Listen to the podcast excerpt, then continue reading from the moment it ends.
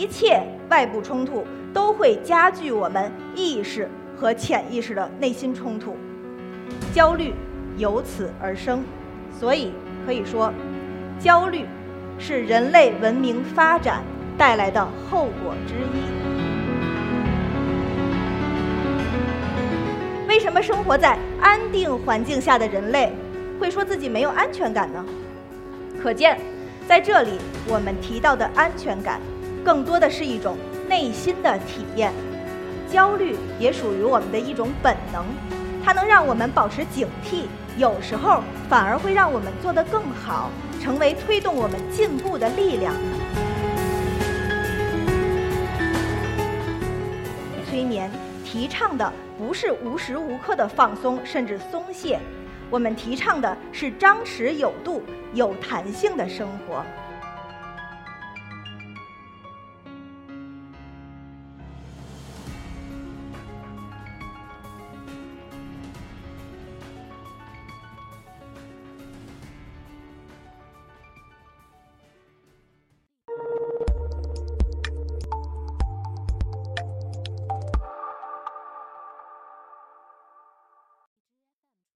家好，我是一刻 Talks 的讲者管玲。我所从事的心理学流派呢，可能是大家最为好奇也最为神秘的一种。现在我请工作人员帮我放一下短片。听说过催眠疗法吗？一、二，门背后就有你想要的答案。我不敢推开。有没有看到什么人？没有。你到底想隐瞒什么？逃避是没有用的。三、二、一。就像大家所看到的，我是一名心理咨询师，同时呢，我也是一名催眠师。催眠可以说是心理学流派中最为神秘的一个流派。催眠起源于巫术，但是我却是一个心理学博士。催眠不靠意识层面去解决问题。但是呢，我却治疗了几百名案例，其中就包括重大事件之前的紧张、焦虑、社交恐惧，以及心理原因引起的头疼、耳鸣等等现象。刚才我所说的这些病理性现象，大多数就来自于我们今天的主题——焦虑。今天我要演讲的题目是 “Take a breath”，放掉焦虑。那众所周知，随着我们社社会的发展，我们接触到的信息极大的丰富，我们的社会规则也愈发完善，但是也愈发复杂。我们会接触到更多的信息，获取更多的体验，还有更多元化的观点。同时，我们日新月异的科技加速传递着这些信息。所以呢，我们人脑这台处理器。就不得不主动或者被迫地跟上我们的社会形势，这个在心理学中呢叫做社会化。虽然我们的人脑这个处理器我们叫做意识，主动或被迫的社会化着，但是我们的潜意识不是这样想的。在这里呢，为了帮助大家的理解，我要引出两个催眠流派的心理学名词：意识、潜意识。什么叫做意识？意识，也就是我们能够意识到的部分，包括我们在社会中学到的那些社会规则、待人接物的方法等等，这一切。简单的说，意识就像一个完美理智的导师，它会帮助你分析、解读世界，告诉你你生活在世界上，你应该怎么去做，就能更好的生活。而潜意识呢，它不受我们的思维控制。属于我们从心里产生的需要，属于本能、本我的部分。大家可能都有这样的经验，比如说我们早上起床，我们知道我们应该去上班，但是我们心里就是特别不想起床。这时候，你意识这个导师就跳出来说：“哎，快起床，快起床！你天天都不能迟到，你要做优秀员工，你不能让别人指指点点啊，你也不能让老板骂。”你未来还要升职加薪，你还要当大 boss 呢。但是无论你意识怎么劝说你自己，你心里就是不想起床。这是一个典型的你的头脑和内心，或者说意识和潜意识的冲突。当你意识和潜意识冲突的时候，你的情绪，包括焦虑，就随之产生了。我们的潜意识想干嘛呢？他想睡到自然醒，想躺在沙滩上晒太阳，想爱骂谁就骂谁。但是我们的意识是不允许我们这样做的。同时，我们生活在一个海量的网络信息这样的一个社会，但是我们人脑这个处理器却是有限的。我们以碎片的形式从手机上接收到信息，但是知识结构却是整体化、体系化的。我们在网络世界很容易找到成功感，但是我们却不得不面对现实世界的失败感。这一切外部冲突都会加剧我们意识和潜意识的内心冲突，焦虑由此而生。所以可以说，焦虑。是人类文明发展带来的后果之一。看，我们焦虑，至少说明我们很高级，对不对？或者说，我们高级的那部分和我们内心的需要产生冲突了，这时候我们就会产生焦虑和一系列的情绪。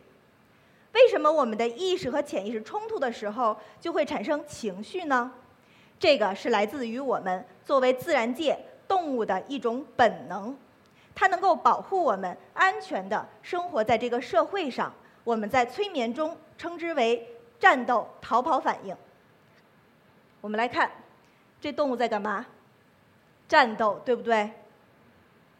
弱小的动物在干嘛？逃跑，哎，所以在自然界、动物界，只有两种本能的反应去面对冲突，就是打得过就打。打不过就跑，这也就是我们催眠中所说的战斗逃跑反应。然而众所周知，我们人类面临真正意义上的危险已经远远的低于其他物种，但是我们仍然会说我们的内心没有安全感。为什么呢？为什么生活在安定环境下的人类会说自己没有安全感呢？可见，在这里。我们提到的安全感，更多的是一种内心的体验。我们不再满足于温饱、有一个安定住处这样的需要，我们需要在社会中找到自己的一席之地，找到自己的位置，发挥自己的价值，或者得到更多的东西，我们才会觉得我们安全。我们的安全感升级了，而我们面临的冲突也已经脱离了动物这种本能的冲突。转化为了更高级、更心理或者说精神层面的冲突，意识和潜意识的冲突。比如说，如果老板骂你，你会不可能去揍他一顿，这是战斗反应；你也不可能摔门而出，这是逃跑反应。你不会真的用身体去付诸行动，那么怎么办呢？你只能升级你的战斗逃跑反应。比如说，你会心里骂他，你会。呃，有情绪，有焦虑，这是你的战斗反应在升级。那么你也会升级你的逃跑反应，比如说开会很无聊的时候，你就开开小差啊，睡觉啊，这是升级的逃跑反应。请你不要觉得自己没用，你的压抑和隐忍，正是你作为高级社会人的一种体现，而你能够产生。战斗、逃跑这种本能的反应，或者你能够焦虑、有情绪，这是你潜意识生命中的活力。有人说，有钱可能就不焦虑了吧？就像网上说的，有钱人会失去很多呀，比如说失去烦恼啊。我有一个朋友，他是掌管几千人的企业的总经理，我觉得他挺有钱的。这段他可别看到啊。他找我的时候是要通过催眠解决，他只要一进工作室、一进公司，他就头剧烈的疼。你们猜他的梦想是什么？是什么？不是当老板，他的梦想是开一个武馆，但是他的行动却做着总经理这个工作，所以他越来越焦虑了。他的潜意识就去提醒他：你不喜欢这个工作。但是为了获得不菲的收入，他依然坚坚持做着总经理的工作。这时候，他的潜意识就想：哎，我给你发送了焦虑的信号，你没收到吗？那我给你来点厉害的。所以，他的潜意识就把这种情绪体验升级为了更厉害的体验，也就是身体体验。这样，他一进办公室就开始头疼。这是他潜意识在告诉他：你不喜欢这份工作。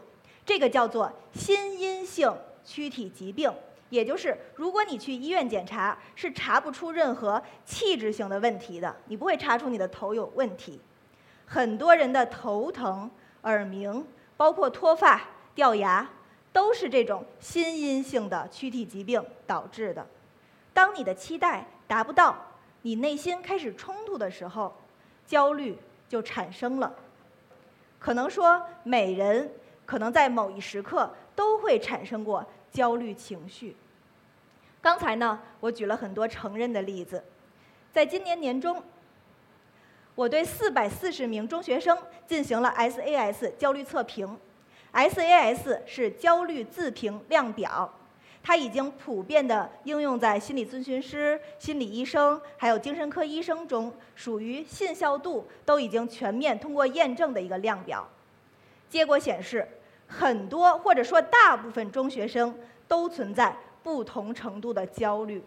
刚才呢，我讲到了焦虑引起的一系列问题，包括情绪问题、身体问题，或者是神经症这类的病理性问题。焦虑。还会在你的梦境中体现着，或者说，你的焦虑和一系列的情绪，它会变成画面，在你的睡着的时候去释放。这些由情绪组成的画面，就是你的梦境。这也解释了为什么我们做噩梦的时候，可能梦境很荒诞，或者我做记不清情节了，但是我那种感觉还是在的。白天的时候。我们正交感神经会升高，到了晚上，如果你睡眠好的话，应该是正交感神经抑制，副交感神经兴奋。这时候你的意识关闭了，它不去抑制潜意识，潜意识里面压抑住的情绪，包括其他的东西，就会释放出来。我们催眠呢，也会通过一系列的引导语，帮助你。意识达到一个很放松的状态，当你意识放松的时候，潜意识就能最大程度的得以释放。所以在催眠中，来访者他的潜意识也会通过画面或者说梦境展现出来。这就是我们开头看到催眠大师电影中那个画面，其实就是这个原理。当我们的画面展示出来的时候，催眠师就可以做治疗了。比如说，如果这个人童年受过创伤，那我可能会让他在画面中回溯到童年，因为他的意识虽然很放松，但是是开启的状态，因此他可以带着成人的智慧以及解决问题的方法，重新回到他童年的梦境中，把这个感觉重新处理。如果一个人他在亲密关系有问题，那我可能会让他。回溯到，比如说看见他的爸爸妈妈，或者看见他的亲密爱人，进行意向的对话。催眠很简单，它不是巫术，也不是幻术，它只是给我们一个机会，让我们回到自己，去感觉、察觉自己的潜意识。焦虑，今天我说了，导致了一系列的问题。从另一个方面讲，焦虑也属于我们的一种本能。它能让我们保持警惕，有时候反而会让我们做得更好，成为推动我们进步的力量。所以，催眠提倡的不是无时无刻的放松甚至松懈，我们提倡的是张弛有度、有弹性的生活。我们可以接受并且运用自己的本能状态，了解就是接受的开始。这也是此时此刻各位坐在这里的意义。